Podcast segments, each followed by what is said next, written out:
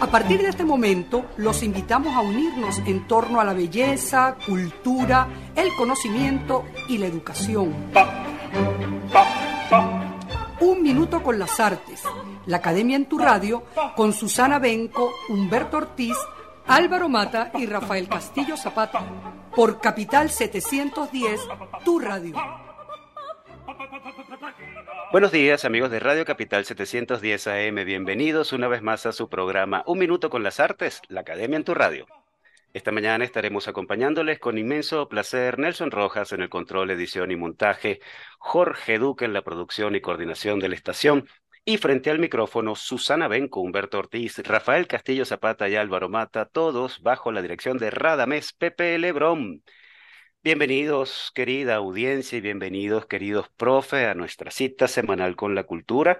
Bueno, ya el clima de diciembre está asomando, ¿no? Cielo claro, límpido, sin nubes y clima fresco por fin. ¿Cómo los trata la vida, profes Susana, Humberto y Rafa? Hola, buenos días, excelente. Bueno, ya empezando pues el día con, bueno, con mucha energía, con muchas ganas de conversar. Sí, igual que yo, feliz, feliz día a todos los escuchas y a ustedes también, queridos profes, aquí con ganas de hablar, a ver qué pasa. Bueno, yo nunca me puedo quedar atrás, tengo que reafirmar a mis amigos y afirmar lo que dicen y por supuesto estamos muy contentos de tener al invitado que hoy tenemos, siempre una joya de nuestra selección semanal. Ya nuestro querido Álvaro va a presentar a nuestro invitado y bueno, ya continuaremos conversando con él. Muy contentos de recibir esta mañana en nuestro programa Carlos Palacios, curador y crítico de arte. Carlos es licenciado en Historia del Arte por la Universidad Central de Venezuela, diploma de estudios avanzados en Historia y Crítica de Arte por la Universidad de Barcelona, España, y máster en estudios curatoriales por el Centro de Estudios, de estudios Curatoriales Bar College en Nueva York. Desde 2005 y hasta 2009, Carlos Palacio fue curador de arte contemporáneo de la colección Patricia Phelps de Cisneros. Entre 2012 y 2019, curador en jefe del Museo de Arte Carrillo Gil en la Ciudad de México, donde curó más de 30 proyectos diferentes, entre otras exposiciones colectivas e individuales. Desde 2011, Carlos ha ejercido la docencia tanto a nivel de licenciatura como de maestría en áreas como la historia, teoría y curaduría en la Universidad Autónoma del Estado de Morelos, el Centro Morelense de las Artes y el Instituto Botticelli de Arte y Restauración en Cuernavaca. Carlos es el curador de la exposición Osvaldo Vigas, Mirar hacia adentro, que en este momento se presenta al público en el Museo de Arte Moderno de México. Carlos está desde el año 2010 eh, residenciado en México y bueno, y desde allí ha comenzado a mover todo ese, ese volumen de trabajo genial que vino incubándose desde Venezuela. Bienvenido, Carlos Palacios, a Un Minuto con las Artes. Bueno, muchas gracias por la invitación. Estoy pues, muy emocionado y, y muy contento de, de, hablar con ustedes y, y de ver tantos rostros conocidos, queridos después de, como bien dices, 13 años fuera de Venezuela. Así es, Carlos. Y bueno, vamos a arrancar por ahí, ¿no? Esos 13 años que tienes allá. En 2010 te residenciaste en México y en México has desarrollado una disciplinada y constante carrera como curador que, que ha ido en ascenso, hay que decirlo. Y para poner un poco en contexto a los oyentes eh, sobre algunos de los trabajos que ha realizado en México, hay que decir eso, pues que en 2012 y 2019 fuiste curador en jefe del Museo de Arte Carrillo Gil en Ciudad de México, donde llevaste adelante esos más de 30 proyectos diferentes. Y también has trabajado de manera independiente para el Museo Franz Mayer, también en la Ciudad de México, el Centro Cultural Clavijero en Morelia, el Museo Amparo de Puebla, el Centro de las Artes de Monterrey, el Centro de las Artes de San Agustinetla en Oaxaca, el Museo de las Artes de Sonora en Hermosillo, el Museo de Ciudad Juárez, Museo Pape en Coahuila, Centro Cultural Jardín Borda de Cuernavaca, y vamos a parar aquí, querido Carlos, porque la lista es larga, ¿no? Eh, bueno, me gustaría para arrancar que nos contaras cómo ha sido entrar en el mundo del arte en México, ¿no? ¿Cuáles han sido esas barreras que te has conseguido en un primer momento? ¿Qué es lo que le gusta a los mexicanos en arte? ¿A qué se resisten los mexicanos en arte? Bueno, si bien los venezolanos tenemos el ojo afinado para el abstraccionismo geométrico, no así los mexicanos, ¿no? Cuéntanos tu experiencia allá. Álvaro, ¿cuántas preguntas en una sola? No sé por dónde empezar. Bueno, vamos a comenzar por mi experiencia, eh, que me parece que también puede responder muchas de las preguntas que me estás haciendo. Fíjate que a mí me parece muy interesante lo que me pasó a mí personalmente, porque yo venía, como tú bien dices en el, en el, en la introducción que hiciste sobre mí, de trabajar en la, en la colección Cisneros, en la colección de Patricia Fiol de Cisneros, donde el em, peso, evidentemente, de, su, de la visualidad que generó esa colección estaba en la abstracción geométrica, ¿no? En la relectura del arte concreto y de nuestro cinetismo. Y paso en cuestión de un par de años a una colección cuyo centro es efectivamente la pintura postrevolucionaria mexicana, eh, los grandes nombres del muralismo, este, el arte figurativo, en fin. Entonces, esos dos cánones eh, fueron así como mi escenario curatorial em, en, en muy pocos años. Y realmente, en relación al muralismo y a los grandes nombres del muralismo, yo como, como curador y como, como interesado en el arte latinoamericano, eh, sentía una resistencia terrible. ¿Por qué? Porque de alguna manera, y creo que es lo que nos pasa a todos los que trabajamos, eh, los, que los que venimos de pues, de nuestra tradición, de nuestra tradición abstracto-geométrica. Siempre piensas en esas narrativas un poquito literales, eh, en esas narrativas de buenos y malos, en esas narrativas aparentemente es así, quiero decir, en esas narrativas y en, eso, en esos discursos que simplifican muchas cosas, ¿no? Sin embargo, poder trabajar con esta colección me abre un mundo fantástico que es el mundo de la política en el arte y de cómo estos artistas quisieron participar de unas dinámicas políticas muchísimo más intensas, ¿no? Y cómo la obra de arte era una forma de vehiculizar una serie de contenidos y discusiones intelectuales muy interesantes para el México de los, de los años posteriores a la Revolución, es decir, a partir de los finales de los años 20 este, prácticamente hasta casi los años 50, ¿no? Y la colección Carrillo Gil, que es esa colección en la que estuve involucrado este, tanto tiempo, me permitió entender muchísimo, por ejemplo, a partir de exposiciones que viajaron, como la, la exposición pendiente, que es una exposición muy interesante, cómo el Estado mexicano por ejemplo, fue un gran eh, eh, defensor y proyector de su arte, quizás más que el, el, el, Estado venezolano, ¿no? Y eso me pareció tremendamente significativo. También se generan unas relaciones muy interesantes entre el Estado y los artistas, que en México son muy estrechas, mucho más que en Venezuela. Entonces, todo eso genera como una dinámica, me generó una dinámica muy interesante de estudio, ¿no? Esa exposición que estoy comentando, la exposición pendiente, lo voy a resumir brevemente, es un caso muy interesante que tiene que ver con la colección Carrillo Gil, y es que en el año 73 el gobierno mexicano, este, para celebrar el tercer año del gobierno de la Unidad Popular de, de, Allende, este, inaugura o intenta inaugurar o instala una exposición en el Museo de Bellas Artes de Santiago de Chile que iba a inaugurar el 11 de septiembre de 1973, es decir, el día en que Pinochet le da el golpe de Estado a, Salvador Allende. Y la exposición quedó instalada en el museo a merced de los ataques pues, de los militares. Este, de hecho, se, se balació el museo, se le disparó al museo y quedan ahí los restos de los, de los disparos y del ataque. Este, quedó a merced de eso, ¿no? Y quedó... Eh, en suspensión esa exposición, o sea, nunca se inauguró aun cuando ya estaba instalada. Entonces yo reconstruí esa historia y eso me permitió a mí documentalmente, efectivamente, había un, un, buen acervo documental en relación a eso porque es el acervo del curador del momento que fue una figura muy importante a nivel de la política y de toda esta operación del Estado en relación a la cultura. Y a eso que estoy hablando, de cómo el Estado y los artistas se involucraron de manera muy fuerte en la proyección de su arte ¿no? y, de, su, y de su cultura, básicamente. Entonces, esa exposición, la reconstrucción de esa exposición, que es por eso se llamó la exposición pendiente, es decir, yo inauguré la exposición después de 40 años, eh, la misma exposición, porque además el curador tuvo el, el, tino en el sótano del hotel donde estaba, porque no los dejaban salir, de trazar en un papel la, la, planta de la sala y donde estaban los artistas ubicados, ¿no? y, ciertas series de, de obras de los artistas, ¿no? Entonces, a partir de esa reconstrucción pudimos eh, volver a hacer la misma exposición, ¿no? Entonces, a fin de cuentas, a mí me pareció tremendamente interesante trabajar con una colección de arte mexicano moderno tan importante. El arte mexicano, la vanguardia, el, arte moderno mexicano de los años 20 es un arte tremendamente vanguardista en América Latina, es decir, es un arte que verdaderamente, eh, bueno, opacó de alguna manera todas las experiencias artísticas continentales, precisamente porque tenía como una fuerza bestial, ¿no?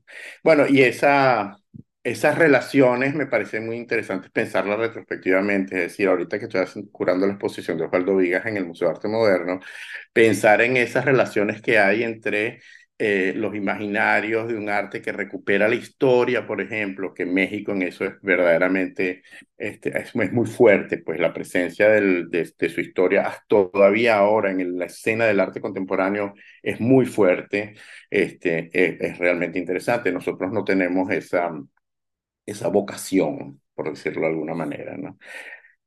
Y bueno, sí, ahí te respondo un poco los intereses del, arte mexicano, o yo creo que, o, de o del público mexicano en relación al arte, yo creo que mm, es una sociedad muy abierta ahora, una sociedad verdaderamente, la Ciudad de México es una ciudad que es, sinceramente, es lo que podemos entender como una metrópoli de unas dinámicas culturales verdaderamente avasallantes. O sea, es una ciudad que no para en ese sentido, entonces es de una riqueza cultural gigantesca, o sea, siempre están sucediendo cosas yo ahorita estoy viviendo a cuatro horas en avión de distancia de, Ciudad de México, pero necesito la Ciudad de México, una especie como necesito la dosis así intravenosa de Ciudad de México, porque efectivamente es una ciudad que, eh, que tiene todo y, tiene unas dinámicas culturales muy interesantes que pasan por una serie de, es decir, de contrastes fantásticos. Es decir, por un lado está todo lo que tiene que ver con una cultura eh, eh, popular, eh, riquísima, pero con una cultura muy cosmopolita a su vez, ¿no? Entonces eso, eso es realmente pues maravilloso, ¿no? Tenerlo. Entonces, y habla mucho de cómo hay unas enormes diferencias entre el, entre el, resto de México y la Ciudad de México, eso hay que decirlo, es decir, eh, la Ciudad de México tiene otro, otro nivel de, de, de, de corrientes culturales que el, el resto del país no. Entonces es enorme. Yo no sé qué decir. que eso, ¿no? Este, pero sí, el, em, el, para mí ha sido pues una, una experiencia muy gratificante poder eh, tener la suerte, haber tenido la suerte de que tan poco tiempo pude ser curador del, del Museo Carrillo Gil, de la colección del Museo Carrillo Gil, y, y empezar a, a trabajar a partir de artistas eh, de México o activos en México contemporáneos y de efectivamente tener la oportunidad de trabajar en otros museos. Em, en relación al arte venezolano, yo creo que después de 13 años es la primera exposición, eh, más, inclusive más que la de Magdalena Fernández que hicimos en el Museo de Arte Carrillo Gil y que se presentó también en el Museo Amparo, este, inclusive más que esa es la exposición más venezolana que he hecho y, y a mí me, me, emociona mucho caminar por las salas y ver a María Leonza, eh, casi como, eso fue casi como una especie de, como curador, eh, no fue tan así porque no es mi, no es mi, no es mi personalidad, pero casi que me impuse, yo quiero tener a María Leonza grandísima en la sala. No, no fue así porque yo no soy así, pero los convencí de que tener las fotografías de Racetti, de los Diablos del Yare, tamaño monumental, de tamaño de persona, pues como yo, como nosotros, ¿no? En la sala y tener a María Leonza de cortina así que avasallaran el espacio era muy importante. Y eso me emociona, evidentemente, o sea, me toca mi fibra sensible de maracayero romántico. Permite una pregunta, un placer tenerte aquí tanto tiempo sin vernos. Sí. Es, muy simpático vernos por el Zoom.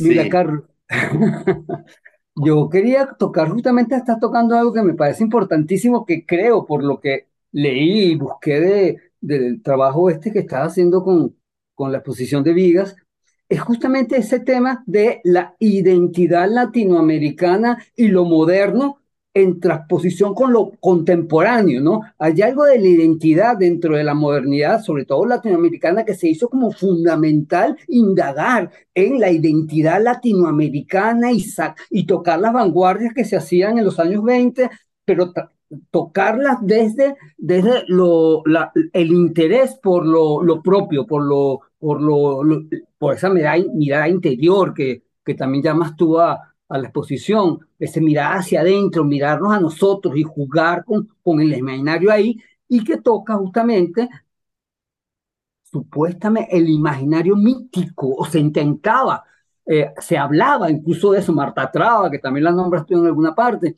en uno eh, eh, el imaginario mítico. Ahora, ¿cómo eso se resuelve en lo contemporáneo ahora? Porque ya ese nacionalismo, lo contemporáneo ya no lo, no lo maneja como, como, como estilo, por decirlo de alguna manera, ya no hay estilo tampoco en lo contemporáneo, no digamos que hay un estilo general. Esa búsqueda tan moderna, tan propia en Latinoamérica, que México fue bandera ahí, ¿cómo se está moviendo en lo contemporáneo? O no se mueve ya, ya no, no le interesa a nadie dentro de lo contemporáneo, o sea, de los 80 para acá, del 2000 para acá. Qué, pregunta tan interesante, Humberto, y, y me, me, alegra hasta, hasta la emoción verte.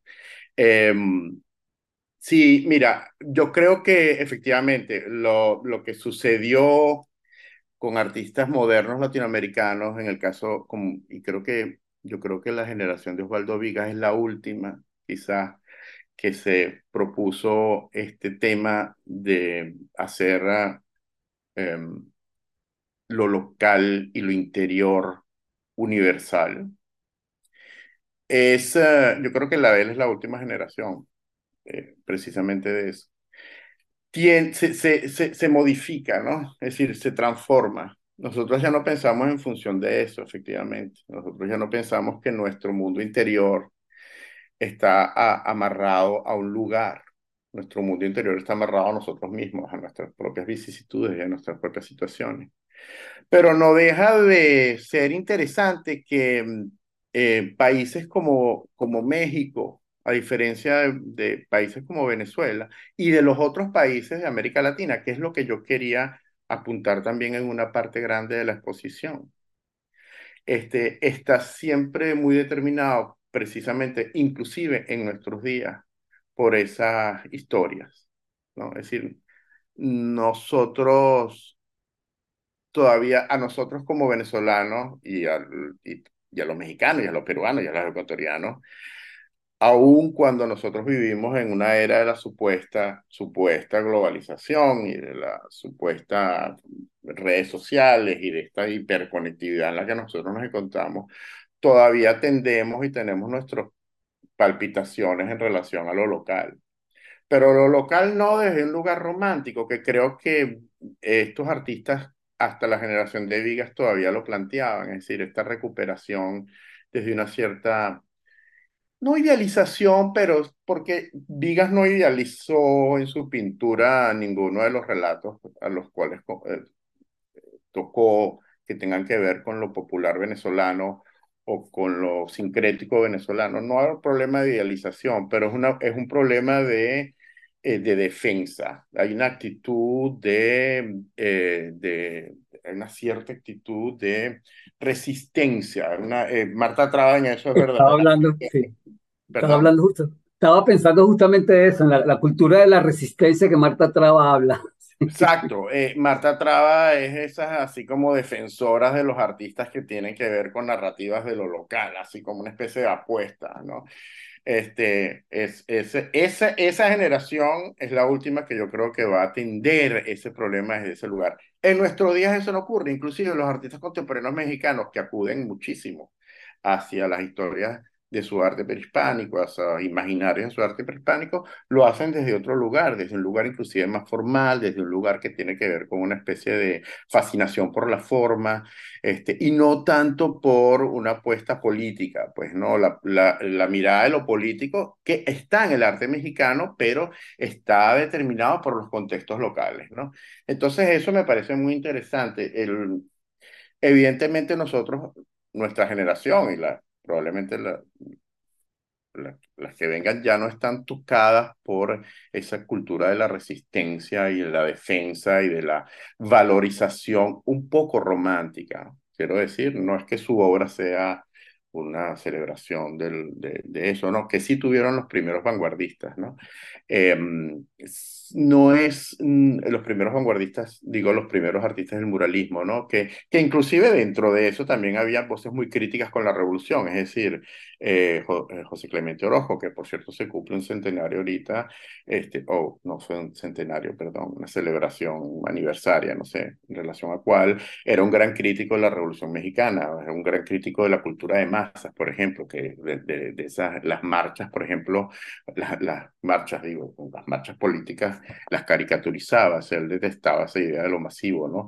Pero bueno, en fin, ellos sí apostaban por una cierta, bueno, celebración. En el arte de Vigas ya no hay una celebración, pero hay una reflexión muy interesante, que nosotros lo vemos desde otro lugar, ¿no? Vamos a hacer una pausa, Humberto. Yo sé que debes tener más de una, pero debemos cumplir con los compromisos de la radio. Pausa musical y pausa comercial. Pausa musical, vamos a escuchar al inmortal Camarón de la Isla con la leyenda del tiempo. Un poema, bueno, del no menos inmortal Federico García Lorca. Compromisos comerciales de la emisora y continuamos con nuestra conversación con Carlos Palacios. Ya regresamos.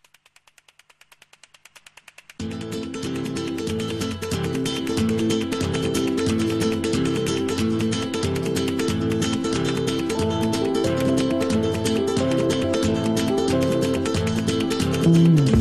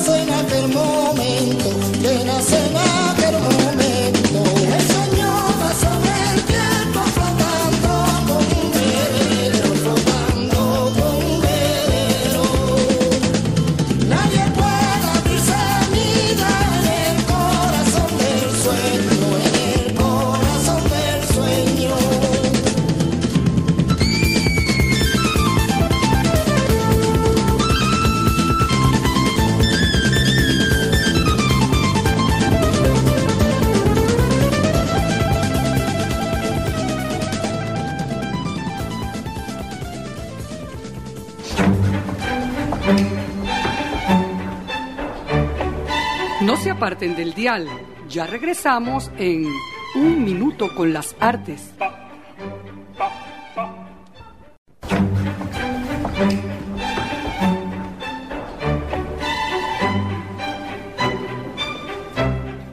Regresamos, amigos oyentes, después de la pausa musical Gran Camarón de la Isla con la leyenda del tiempo del gran Federico García Lorca y compromisos comerciales de la emisora. Continuamos con Carlos Palacios, curador y crítico de arte. Susana. Bueno, sí, interesantísimo todo lo que se está señalando en la primera parte del programa. Yo tenía una pregunta referente a la exposición actual de Vigas, porque viendo las imágenes del montaje me doy cuenta que se ha tomado en cuenta los referentes que le interesaban a Vigas y me imagino que eso de alguna forma determina el título de la, de la exposición, que es un poco esa mirada desde adentro, mirada interior.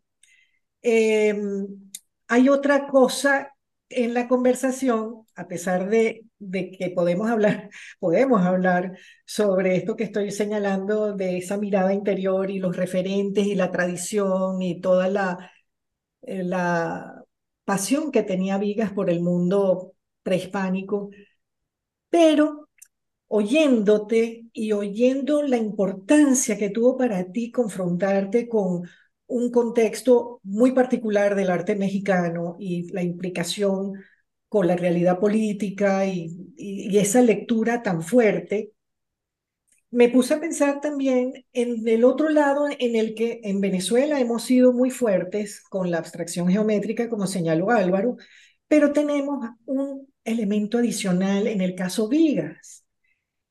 Y es su participación en el proyecto de síntesis de las artes de la ciudad universitaria, que es Patrimonio de la Humanidad, un proyecto en el que él participa invitado por Carlos Raúl Villanueva, y participa con cuatro murales extraordinarios, donde él fusiona precisamente lo local, lo universal en un proyecto que en verdad podemos decir es universal. Es, son murales en cierta forma figurativos, pero con formas muy sintetizadas en un proyecto magno, abstracto, que fue lo que predominó en la ciudad universitaria, y es bonito. Entonces, eh, esa unión de lo local con lo universal, lo que es la tradición del muralismo, que en el caso de México, por supuesto, es un referente innegable, eh, referencial en cualquier momento. Pero nosotros tenemos también esa obra de síntesis en el que Vigas fue fundamental también. Bueno, un poquito era uniendo la conversa anterior con, con, con esto y, bueno, sacándole también la valoración a esa participación de Vigas en ese gran proyecto, como fue la ciudad universitaria. No, no, sin duda alguna la ciudad universitaria es como la gran obra, ¿no? mural de Vigas. Nosotros, yo por razones estrictamente curatoriales, eh, decidí no incluir directamente la, ciudad universitaria. No porque efectivamente, como tú bien dices, estos murales son muy significativos de esa fusión, ¿no? De, de esa lectura muy sintética que hace de lo figurativo y con elementos que vamos a ver también en, en, otros artistas del momento, como Wilfredo Lam. El mural de Wilfredo Lam de la Universidad Universitaria es verdaderamente, bueno, es una belleza, ¿no? En el Instituto de Botánica, en el Jardín Botánico. Es, un, es un, mural extraordinariamente bonito que también tú lo puedes poner en, en relación a los murales de Vigas que están ahí y ellos van a ser primos hermanos dentro de esa gran familia de primos abstractos, que son los otros murales de los otros artistas. Entonces, ese, ese, esa, mm, esa presencia de Vigas en la universidad yo la, la dejé de lado para meter pintura abstracta de Vigas, pero la pintura abstracta de Vigas que, estoy, que metí en la exposición la pongo en relación a los libros de arte prehispánico venezolano de, de Sagrario Pérez Soto y Miguel Arroyo, que están ahí las primeras ediciones, el libro, eh, por supuesto, abierto y desplegado, eh, el libro de Kraus de, eh, arqueología que hizo con Krushen, nuestro pintor informalista y asimismo gran investigador del arte prehispánico, y en relación a figuras, a Venus de Tacarigua que tenemos en la sala. Nosotros eh, yo hacía muchas bromas con las Venus de Tacarigua porque efectivamente cuando estábamos montando la exposición, el Museo de Arte Moderno está eh, a distancia caminable del Museo de Antropología de la Ciudad de México, que te recibe una pieza prehispánica, un, Tlaloc, que es el dios de la lluvia, monumental, gigantesco, y nuestras Venus de Tacarigua, portátiles y de bolsillo, nuestras pocket, eh, nuestras pocket diosas, diosas de bolsillo, de, de, son, que para nosotros son la imagen, es decir, de niño nosotros teníamos en nuestro imaginario las Venus de Tacarigua como nuestro pasado prehispánico, es decir, es una, es una cosa muy fuerte para nosotros, pues cuando las sacaron de las cajas para ponerlas en las vitrinas, estos museógrafos dirían, bueno, esto es, esta es la Venus de Tacarigua de la que tanto nos hablaba en las reuniones preparatorias de la exposición este curador. O sea, y para mí era tremendamente emocionante verlas, porque desde niño estamos viendo esas imágenes como nuestro pasado prehispánico. Esto, son, esto, es, esto es el arte que no, de, de, nuestro, eh, de, nuestro mundo venezolano. Entonces eso es, era muy importante. Pero la abstracción de Vigas en relación a los pedazos que, los, que, que están eh, dibujados, ilustraban los libros de arte prehispánico, es una conexión extraordinaria. O sea, yo creo que la abstracción de Vigas, y efectivamente en relación, hay un muro de la exposición donde está obras de Torres García, eh, de Carlos Mérida y de Francisco Mato, es decir, el Taller del Sur, en relación a la abstracción, a las primeras cuadros abstractos de los años 50 de Vigas, y hay una conexión visual y una correspondencia inmediata. Pero la correspondencia que a mí me parece interesante es entre cómo la, los dibujos, los esgrafiados de, que hacían los um, indígenas venezolanos en, su, en, su, en sus piezas de barro, en su cerámica utilitaria, está en conexión con lo que hace Vigas. A mí esa me parecía una, una conexión mucho más directa. La universidad yo creo que es un universo yo diría aparte, la universidad es un tema de arquitectura, la universidad es un tema, es decir, Villanueva y la síntesis de las artes es un discurso que se aleja de toda esta operación exclusivamente pictórica, ¿no? Tiene que ver con una dimensión urba, espacial, urbana, arquitectónica, ¿no? Y efectivamente están ahí, pues las puedes ver, están los videos, está la documentación. Pero sí, efectivamente, yo creo que Vigas y, y, y, si hacemos una especie de, y bueno, Vigas, Henry Lawrence y, em, ¿cómo se dice? Y el que te acabo de decir, em, Lam, son los, eh, son los primos figurativos de esa familia, ¿no? Somos como los rebeldes de la universidad. Claro, hablando de familias y hablando de localidad, la dialéctica local global, voy a desviar un poco la atención hacia algo quizás más anecdótico para darle un poquito de salero flamenco o de, eh, de salero hispánico, ya que se está hablando también de síntesis y confluencias y correspondencias, y que es un detalle importante que, digamos, para mí signó la imagen que yo tengo temprana de Carlos, es nuestros encuentros en la frasca de Toledo eh, que son antiquísimas, ¿verdad? Y su vinculación con el arte taurino eh, de, la fiesta brava. Y bueno, él acaba de decir que es maracayero. Y no en balde hay una gran tradición taurina en Maracay y eso es muy local, eso es lo, muy local, o sea, lo local no ha desaparecido de la experiencia contemporánea porque estamos siempre atravesados de las raíces y las raíces salen cuando menos lo esperamos. Y en este momento yo creo que sería oportuno, ya que Vigas también se vincula a la tradición prehispánica, tú te vinculas personalmente como, como sujeto, como ciudadano, con la tradición hispánica, no la prehispánica, sino la hispánica, ¿verdad? Y tu misma, tu misma facha, tu misma facha física, tu es muy hispánica, ¿no? Con esa barba que tienes ahora, parece un señor de, del siglo XVII, un caballero asturiano o andaluz, quizás, ¿verdad? Para que nos hablaras un poquito de lo que significa para ti o ha significado para ti la fiesta taurina, eh, siendo que Maracay era como el centro también antropológico y social de, de la fiesta brava en Venezuela, ¿no? El, con la gran maestranza en Maracay el, y la afición por los toros y los grandes toreros que surgieron de ahí, de esa comunidad. eh, bueno, hablarnos un poquito de esa pasión por el, lo español que hay en ti, si tiene algo que ver con la familia, si tiene que ver con, eh, no sé, con tus afectos que no sabes de dónde vienen, porque por ejemplo, yo amo el flamenco y yo no tengo ningún vínculo directo con España, así que lo sepa genealógicamente. Sin embargo, hay algo en mí, mi inconsciente, que se despierta inmediatamente cuando yo oigo un cante. Es como si me hablaran desde lo arcaico de mi experiencia eh, desconocida, pero hay algo que me saca de mis casillas como lo que el propio García Lorca llamó el duende. A mí me entra el duende cuando yo oigo un cante. Y no me pasa lo mismo con la fiesta brava. He sido muy escéptico toda mi vida con respecto a eso, ¿verdad? Con lo que significa.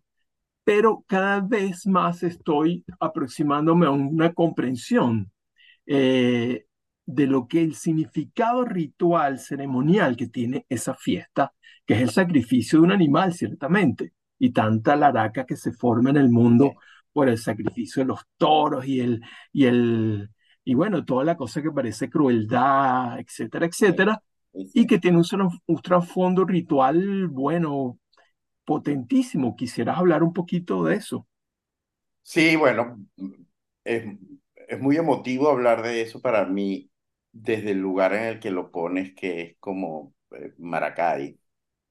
Eh, cada vez más extraño yo Maracay, que es una cosa muy rara. Yo creo que con la vejez y como esta barba que dices como de un amuno que llevo, la sorinesca que llevo, este, cada vez extraño más Maracay, y pero cada vez extraño ese Maracay de la memoria y del recuerdo de la, de la maestranza, eh, que es esa plaza bellísima, coquetísima, eh, elegantísima, una, una, como una especie de edificio de encaje sevillano que, que está en medio de esa ciudad que es Maracay, ¿no? Una cosa así como eso, esa suerte que, que la historia de, de Venezuela nos da a pesar de las tragedias que vendrían acompañadas de esa suerte de que la historia nos da, de las grandes paradojas, pues, que, acompañan esas cosas, pues, pero eh, eso, estar en esa plaza, eh, estar en el patio de caballos de esa plaza para mí era tremendo. Estar en la, sentado en el banquito que está delante de la capilla es de la plaza, del patio de cuadrillas de la maestranza César Girón de Maracay, para mí es una cosa, es un recuerdo que me emociona casi hasta el llanto, te puedo decir así. Este, yo alguna vez dije que yo quería que mis cenizas las tiraran en el, en el albero de la plaza de la maestranza César Girón de Maracay. En fin, eso me para los pelos, como se dice vulgarmente. Pero sí es cierto que este, la, la, la la tauromaquia es difícil de explicar simplemente con palabras. Es como el flamenco. Es difícil explicar el flamenco. El flamenco es, un, es, un, es, una, es una forma de expresión ciertamente musical que deriva no tanto de una tradición de composición y de todo ese lenguaje que utilizan los músicos, sino más bien de una cosa muy visceral, y lo visceral del flamenco es en el fondo una cosa que te conectas o no. Es decir, tú no puedes convencer a alguien que le guste el flamenco. Tú puedes convencer a alguien que le guste la música de Vivaldi, el barroco. Tú puedes convencer a alguien que le guste el, el clavicordio, ¿no? Mira, atiende esto como el flamenco es más difícil, el flamenco es una cosa de sangre. Y los toros tienen algo de eso también. Es decir, hay una bella literatura alrededor de los toros, todos lo sabemos, grandes ensayos, grandes poemas, este, pero es difícil convencer a alguien, y más en nuestros tiempos donde se anestesia absolutamente todo, ¿no? Es decir, eso, yo, yo soy muy escéptico con, que, con el futuro de la, de la fiesta brava en ese sentido, pero para mí es otra forma de arte tan valiosa como la pintura. Es decir, cuando, cuando tú ves una, una buena corrida de toro, este, tú estás viendo un ejercicio reflexivo en relación al espacio, a la forma, al equilibrio, a la belleza del movimiento y de un movimiento que es efímero, que desaparece. Y es una bella preparación de la, de la muerte de un toro, ¿no? nosotros convivimos con la muerte todos los días, ¿no? Es decir, es algo inevitable. A la gente le dan, la gente confunde el público de los toros como, como si fuera un concierto de, de Britney Spears. Y es otra cosa. Es decir, el público que va a los toros no va como si los, los, los ecologistas y los que, los que atacan la corrida de piensan que, nos, que uno va como si estuviera celebrando un concierto de Britney Spears. Uno va desde otro lugar. Es decir, el público de los toros, como el público del flamenco, la gente que escucha flamenco lo escucha desde otro lugar, que no es el, de, el del público de Britney Spears. Entonces, lo que se ha impuesto es esa especie de cultura que banaliza todo. Y entre esa banalización está la, la de la corrida de toro, por supuesto. Pero yo en relación, y, el origen de mi fascinación por los toros, por supuesto, viene de familia. Es decir, mi padre era gran Maracay, vivió en Maracay, mi mamá, que es gallega, por cierto, ¿no? Que no es un territorio muy fértil en tauromaquias, este, también era una gran eh, aficionada a los toros viviendo en Maracay, pues era, la gente en Maracay pues iba a los toros los domingos, ¿no?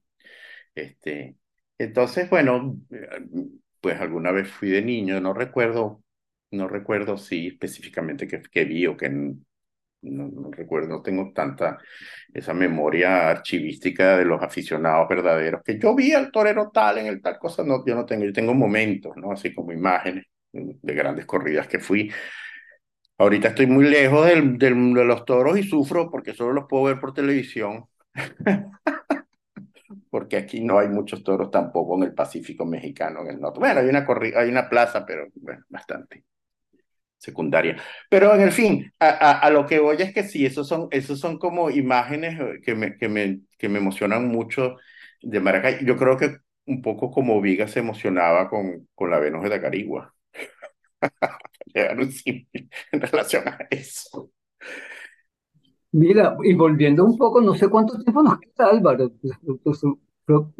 Tres minutos apenas. Ah, ah, pues yo quería que nos hablaras de, la exposición de Magdalena. ¿Cómo, te fue ¿Cómo le fue a México con Magdalena? Increíble, increíble. increíble. esa exposición. Bueno, increíble, es la otra cara de la moneda de la exposición de Vigas, por eso es que fue fascinante estos últimos años, porque yo nunca había pensado que iba a ser una exposición sobre Venezuela en México, jamás. Y, la primera oportunidad me da con Magdalena, es que además fue muy interesante porque yo estaba cerrando mi ciclo en el Museo Carrillo Gil y lo cierro con una exposición de Magdalena, ¿no?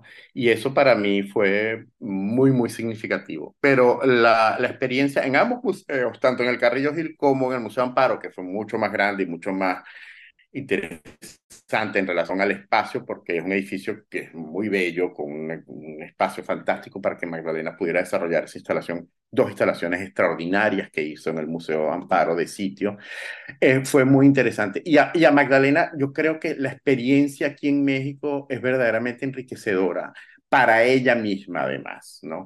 Creo que lo que está haciendo ahorita, eh, lo que se está exhibiendo ahorita en Morelia es muy significativo de ese contacto con México, ¿no? Esas experiencias con bailarines y con compañías de danza en el bellísimo edificio renacentista del, ah, del Centro Cultural Clavijero de Morelia, ¿no? Donde ella hizo esta experiencia de geometrizar el cuerpo de los bailarines en relación a las mariposas, que es un ícono del estado de, Michoacán, porque es el sitio donde viajan estas eh, inmensas nubes de, de, de, mariposas. Entonces, eso para ella yo creo que fue profundamente enriquecedor, pero la exposición fue verdaderamente un descubrimiento para la gente en, en Puebla. En Puebla fue un verdadero, eh, una fascinación enorme con las instalaciones de Magdalena y, y, y de entender que forma parte de una historia, eso es muy bello, es decir, como una artista contemporánea que se supone no está alejada de toda una serie de referencias y de universos, este, ella los defiende y los, y los valora y los disfruta. Es decir, yo pertenezco a la historia de el, del punto y la línea, ¿no? Y que la gente, la gente disfrutó sensiblemente ese arte de Magdalena Fernández, que a mí me parece muy interesante, ¿no? No tanto como un artista, digamos, en México el arte geométrico, como decía, eh, decían ustedes, no sé si Rafael o tú, Humberto, decían que, bueno, es un país que está bastante alejado de eso, pero ahorita ya no tanto, ¿no? Y eso es interesante, pero la gente disfrutó muchísimo precisamente esas, esa, ese, ese formalismo de la obra de Magdalena, ¿no? Emociona, emotivamente lo disfrutó. Y a mí eso me encantó, como la gente, esa instalación era así como una especie de, se puede, si uno se puede meter, uno lo puede tocar, uno puede caminar, uno puede activar esto. Esas cosas no suceden en aquí, salvo que veas un soto. y, eso fue muy interesante. Yo, yo creo que estoy seguro que ella está muy contenta con las exposiciones. Y el catálogo de Sotillo es una belleza. De, cada vez que lo veo, al principio yo quedé un poco en shock, pero cada vez que lo vuelvo a ver, digo, este es un buenísimo catálogo. Y es, un es, un, es decir, el típico ingrediente del, arte venezolano para la historia de la visualidad en América Latina. Esta gente es rompedora y esto es una cosa muy rara que, que sorprende. Aquí no, la gente se quedó un poquito sorprendida de ese catálogo. Curadores, colegas, amigos míos mexicanos dijeron, ¿qué es esto? ¿No? Y eso a mí me encanta, que, que la gente diga eso es un poco como el flamenco. Eso, eso suele pasar con los trabajos del querido maestro Álvaro Sotillo, ¿no? Sí, Álvaro, Álvaro, Álvaro Sotillo. Lamentablemente se nos ha acabado el tiempo, Carlos, en esta conversa tan grata. Qué gusto haberte tenido esta mañana en el programa.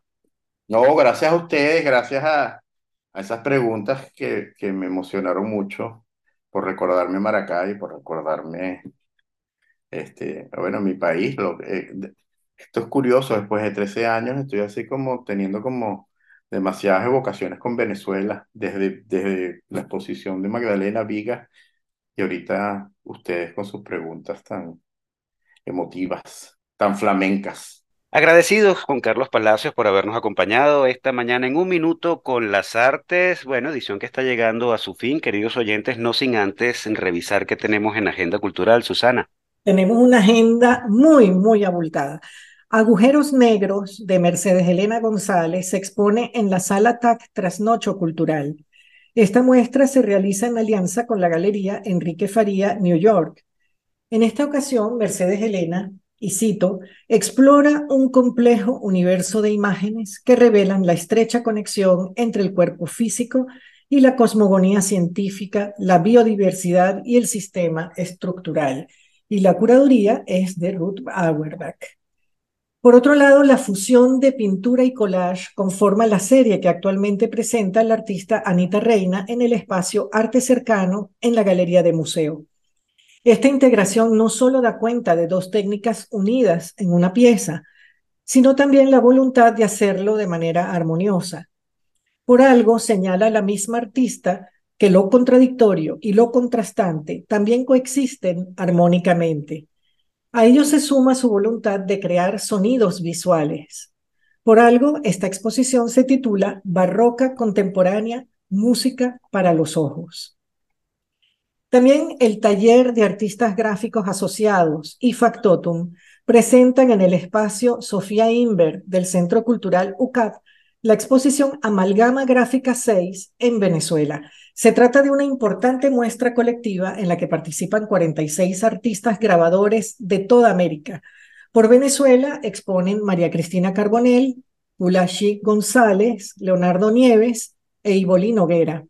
El conjunto resulta de una convocatoria realizada en 2021 hecha por Ediciones Pata Negra y Fermín Santos López en Oviedo, España, con la idea de armar la carpeta Amalgama Gráfica Internacional Contemporánea 6 América, una publicación de carácter colaborativo que promueve el intercambio de obra gráfica entre artistas. El TAGA coordinó la exhibición en Venezuela. También en la Universidad Católica Andrés Bello continúa FILOC, la octava feria del libro del oeste de Caracas. Estará hasta el 2 de diciembre. Y tenemos en el Centro de Arte Galería de Latillo, que inauguró en días pasados una muestra colectiva que identifican como Exposición Colectiva Noviembre 2023. Son 14 artistas de distintas tendencias y medios expresivos los que allí se encuentran. Estará abierta hasta el 10 de diciembre y el horario es entre semana de 11 a 5 y los viernes a domingo de 10 a 6 de la tarde. Esta tarde, en el patio central de Trasnocho Cultural, la librería El, Buscón, disculpen, invita a la presentación del libro Los oyentes de Antonio López Ortega, publicado por Pretextos. Acompañan al autor Oscar Marcano y Manuel Borrás, y la cita es a las cuatro y media de la tarde. Y esta tarde a las cinco, Álvaro Sotillo dictará la conferencia Gego, Fragmentos de Memoria en torno al diseño, relato de Álvaro Sotillo. Es la oportunidad de oír esta conferencia, que es la misma que dictó en el Museo Guggenheim de Nueva York, en el contexto de la gran exposición que se realizó de esta artista titulada Gego, Midiendo el Infinito, exposición abierta justamente en este momento en el Guggenheim de Bilbao. Y para cerrar nuestra agenda de esta semana, vamos a mencionar la exposición Signatura, que es la nueva exposición de Espacio Monitor, en el que se muestran piezas de diversos medios, joyería, gráfica, cerámica, escultura, collage e instalación. Pero para conocer más de esta exposición, vamos a darle la palabra al curador, que es Rafael Castillo Zapata. Adelante, Rafa. Vale, Susi, gracias. Sí, bueno, signaturas tiene que ver con una nueva relación del arte contemporáneo con la naturaleza y en este caso la selección tiene que ver con los paradigmas botánicos que han guiado la, actividad de varios artistas ahí representados como David Molina Molina y las orfebres que están presentes como mm, Mercedes Carballo, María Angélica Casanova, que han estado muy vinculadas históricamente con una relación con lo vegetal, con, con la experiencia botánica en general, y eso es un poco la idea de la exposición. Bueno, interesantísimo. Bueno, eh, iremos, iremos por allá. Y disfrutarán mucho porque la variedad de, de, de, ofertas en las diferentes disciplinas es muy, muy interesante. Maravilloso. Bueno, y cerramos entonces la agenda de esta semana que ya de por sí está en cola muchos eventos más para la siguiente. Súper completo la agenda, muchachos. Y bueno, nosotros, amigos oyentes, de esta manera llegamos al final de nuestro programa Un Minuto con las Artes.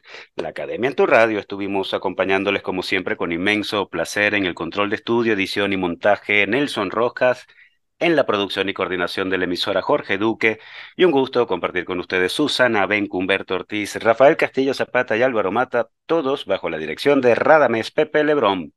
Invitamos a nuestra audiencia a seguirnos en Instagram a través de arroba un minuto con las artes, por nuestra plataforma web www.unminutoconlasartes.com y también por nuestro canal de YouTube al que invitamos a suscribirse y darle like. Nos escuchamos el próximo miércoles. Y hasta aquí, un minuto con las artes. La invitación es para el próximo miércoles a las 9 de la mañana por Capital 710, tu radio.